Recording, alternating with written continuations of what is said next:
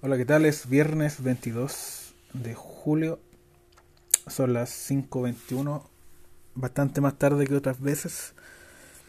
Y por lo mismo, por temas personales o laborales, creo que ya van dos semanas que no he grabado este, este podcast y podcast. Y sorry por eso. Y se me acumularon varias cosas en el intertanto. Por ejemplo, que Kudman se va a ampliar, va a poner un, un bar en Concepción, un craft bar, Orompeyo 55. Eh, Kudman eh, estaba acá en Santiago, en, tiene varios bares. El que conocía yo personalmente estaba en Bellavista, pero en, por la calle Constitución, si no me equivoco, el lado, de Providencia de, del barrio ese. Pero no sé si por el tema de las protestas está muy cerca de la de Plaza Italia o por la pandemia cerraron. Así que lo que hay es Vitacura, Ñuñoa, Viña y, y la, la típica, la obvia la original de Valdivia, así que... Eh, ah, y además van a agregar uno en Barrio Italia, que me va a quedar bastante cerca, y otro en Puerto Varas. De lo mismo, en expansión tenemos a Cross, que va a ampliarse en distintas regiones, norte, sur, eh, hacia, el, hacia el litoral también pero en un esquema eh, de franquicias, un modelo de franquicias. Así que esto también se ve interesante. Eh, 77% em, de, de Cross es de Conchitoro, a diferencia de Kunman, que es CCU. Eh, así que por lo que creo que esta expansión de Cross bajo la mano o la tutela de, de, Conchitoro va a estar orientada a no perder la calidad. Aunque sí, em, Cross como cerveza, como Chop, tiene bastante presencia en bares que no necesariamente tienen que ser crossbar. Así que bueno, espero que les vaya bien en su emprendimiento. Eh, las cosas han estado difíciles, sobre todo en el tema eh, con el dólar, muchos de los insumos y equipamiento para hacer cerveza se tienen que importar. Así que, bueno, y todo el tema de transporte, porque el petróleo también se, se importa, así que todo lo que se deba transportar al final sale más caro, así que las cosas se están complicando bastante. Pasando a un tema de salud, eh, yo sé que es un, tema que no gusta mucho en este podcast. La, una vez que me enfoqué en eso solamente, tuve pocas, pocas, eh, pocas escuchas, pero igual es un tema importante. Eh, habíamos, la vez anterior hablábamos de que incluso una, una lata de chela al día era perjudicial y que había que eh, dejar ese consumo como moderado y una vez a la semana eh, por temas mentales. Eh, en este caso, eh, este estudio de los datos de la OMS dicen que el hígado se restaura a los dos o tres días. así que está bien que se regenere, o sea, es un tema que ya lo sabemos de, no sé, cultura general, casi de que el hígado se regenera pero no, no es tan rápido como se, se podría creer. Y según este estudio, si te tomas el equivalente a media botella de vino tinto, deberías esperar por lo menos tres días antes de volver a consumir. Y claro, ellos recomiendan que el alcohol sea el mínimo a la semana. Eh, eso. Igual en bueno, varios estudios dicen que el cero alcohol versus poco de alcohol, eh, por ejemplo, que hay dosis saludables, eso tiene que ver porque el estrés que produce el alcohol eh, fortalece en cierto sentido al cuerpo. Lo mismo que los anti antinutrientes de, la, de las verduras, de, de, los, de los crucíferos sobre todo. El estrés que provocan eh, en el cuerpo hace que el mismo cuerpo se vaya fortaleciendo. Pero ese estrés tiene que ir eh, compensado con un descanso para que el cuerpo logre recuperarse. Lo mismo pasa acá, es un tema de, estrés y recuperación. Lo mismo pasa también en el gimnasio. Eh, uno no crece o no se hace más fuerte entrenando, sino que en la recuperación de los tejidos dañados por el entrenamiento. Si no logras recuperarte bien, eh, vas a no vas a lograr eh, las metas que bueno te he impuesto si que estás entrenando por algo, ya sea por agilidad, fuerza o, o volumen. Lo mismo pasa en, en el estrés también si, por ejemplo, te estresas mentalmente con alguna materia eh, de estudio, necesitas eh, darle un descanso para que el cerebro pueda absorber eh, adecuadamente los conocimientos nuevos. Así que todo, todo en la vida tiene que ver con temas de equilibrio. si quieren ah, profundizar más en este tema, hay un podcast que se llama Fitness Revolucionario que habla eh, específicamente en, en, hace un par de episodios atrás sobre el estrés, distintos tipos de estrés, el estrés negativo que sería el crónico y el estrés que te ayuda a fortalecerte. Por lo mismo dicen que no es bueno vivir una, en una burbuja eh, o el comercial de que ensuciarte te hace bien, por lo mismo.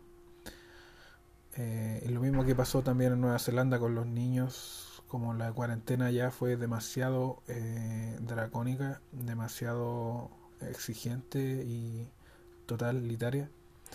Eh, aparecieron problemas después con los bebés y niños que no desarrollaron eh, que no, no, desarrollaron bien su sistema inmune, analfabetismo inmune, algo así se llama.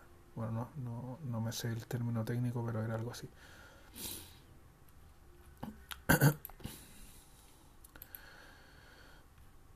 Em, en varios capítulos atrás, eh, varios episodios atrás, eh, hablábamos de que en los ríos eh, está bajo el bajo la, el paraguas de la Copa Cervecera de América, ha estado realizando bastantes eventos. Em, Hace poco hicieron unos fortalecimientos de la gestión eh, en, términos de productos regionales. Eh, hicieron varias capacitaciones también sobre cervezas. Invitaron a varios cerveceros para que hablaran más en términos técnicos, terminología técnica de cervezas. No sé si alguien alguna vez fue a algún bar donde te decían que la cerveza era rubia ámbar o negra, pero no te decían si era lager, si era ale, si era stout, si era porter, IPA, etcétera. Bueno, eh, con el tiempo eh, eh, los bares especializados o que tienen una barra de cervezas artesanales ha ido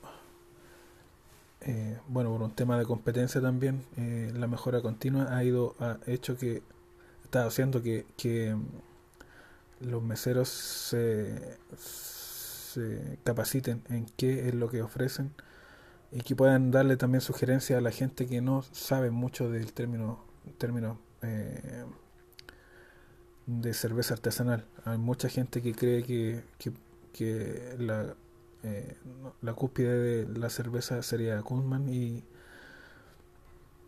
no entiende muy bien en términos técnicos y para eso es, bueno que, la gente que, está encargada de este rubro em, sea capaz de aterrizar estos términos más técnicos a la gente que consume, al consumidor final, que sería el usuario final, eh, explicarle o recomendar también en caso de que pida alguna recomendación o que tipo de cerveza le gusta, qué sabor quiere probar, si le gustan las cervezas frutales, cosa que a mí no me gusta, o, si quiere algo más liviano, etcétera. Y estos talleres Estas capacitaciones son bastante interesantes. Ah, este tema en realidad no me gustó mucho cuando lo leí, pero en Singapur hay una cerveza que se llama New Brew. Eh, está causando furor, no sé si por temas eh, virales de, de, redes sociales, pero lo que hacen es reciclar eh, agua y a partir de ahí, de aguas recicladas, hacer cerveza.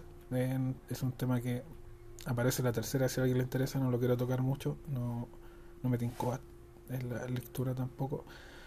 Así que nos vamos a este último tema que sí me interesó.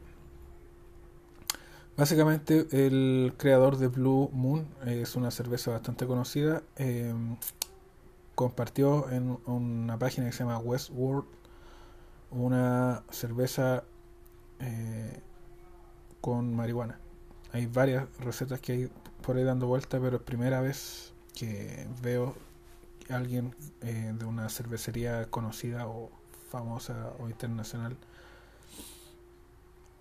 eh, compartiera una receta. Esta receta es para 20 litros. Y en general tenemos eh, es una porter, es una porter con que tiene 3,1 kilos de malta base, pel, pale de, luego le agrega 300 gramos de una malta más blanca, más, más pálida, que supongo que es para eh, aumentar la cantidad de alcohol.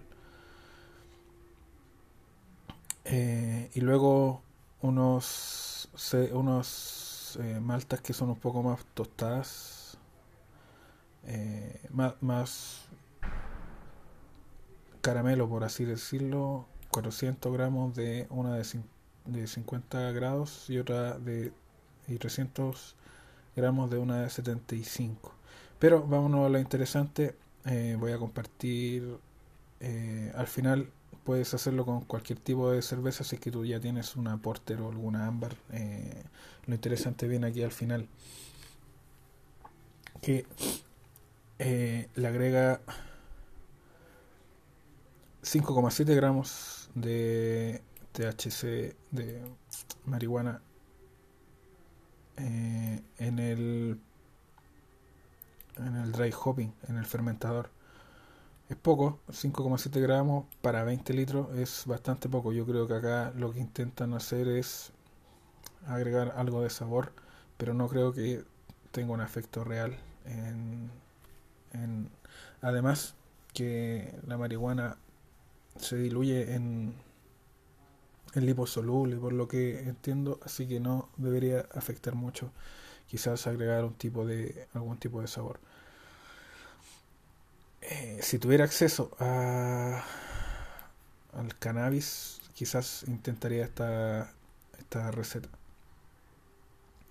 Otra cosa eh, que creo que es un paso opcional para el que quiera hacer una cerveza sin alcohol es eh, calentarla a 78 grados eh, por unos 30 minutos eh, revolver y mantener otros 30 minutos más a 30 grados y luego enfriar a, a 4 grados para que bueno, una vez que ya no haya más olor a alcohol, eh, enfriarla lo más rápido posible y mantenerla en 4 grados. Esto es para que el alcohol se vaya. Pero creo que es un paso em, opcional que yo incluso evitaría porque hasta el momento, el día de hoy, eh, solamente he probado dos o tres cervezas sin, alcohol y no me ha gustado ninguna. Así que... Mm, de hecho, esa es una de las razones por las que eh, me desuscribí, cancelé la suscripción de una, de una empresa que te enviaba mensualmente una caja con cervezas distintas, un surtido de cervezas. Había una en especial que no voy a nombrar, que no tenía alcohol. Pedí que no me la enviaran el siguiente mes porque no me gustó. De hecho, la plataforma ahí traía un, una evaluación. Tu, de recibir la caja, eh, podías entrar a una página con tu con tus credenciales, tu usuario contraseña y evaluar eh, las cervezas que te llegaban. Pensé eh, los primeros meses, bueno, los primeros dos o tres meses, eh, estaba feliz con la suscripción. Luego empecé a notar que se repetían mucho las cervezas.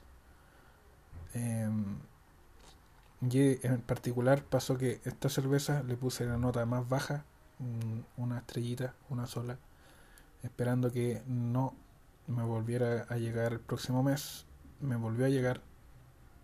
Pedí a, asistencia, a, les envié un correo en la zona de contacto de que por favor siguiente mes no me enviaran esa cerveza. Lo volvieron a hacer. Así que decidí cancelar la suscripción.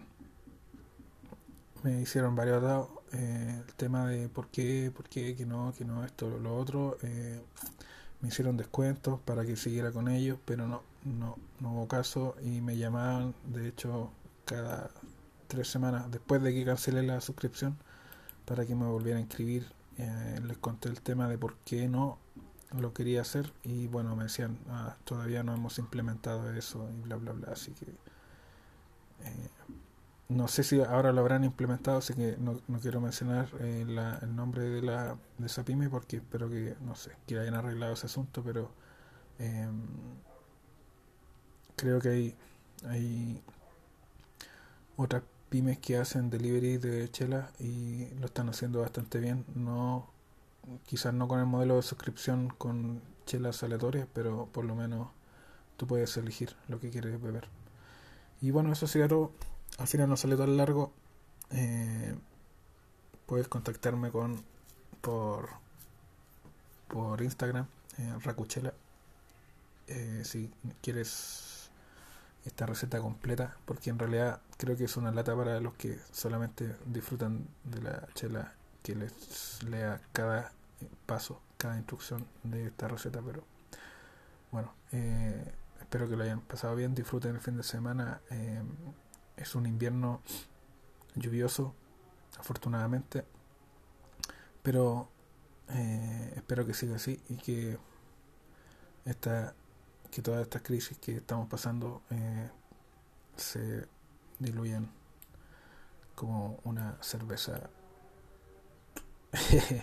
que se filtren como todas las cervezas este fin de semana. Así que pásenlo muy bien disfruten y hasta la próxima. Chau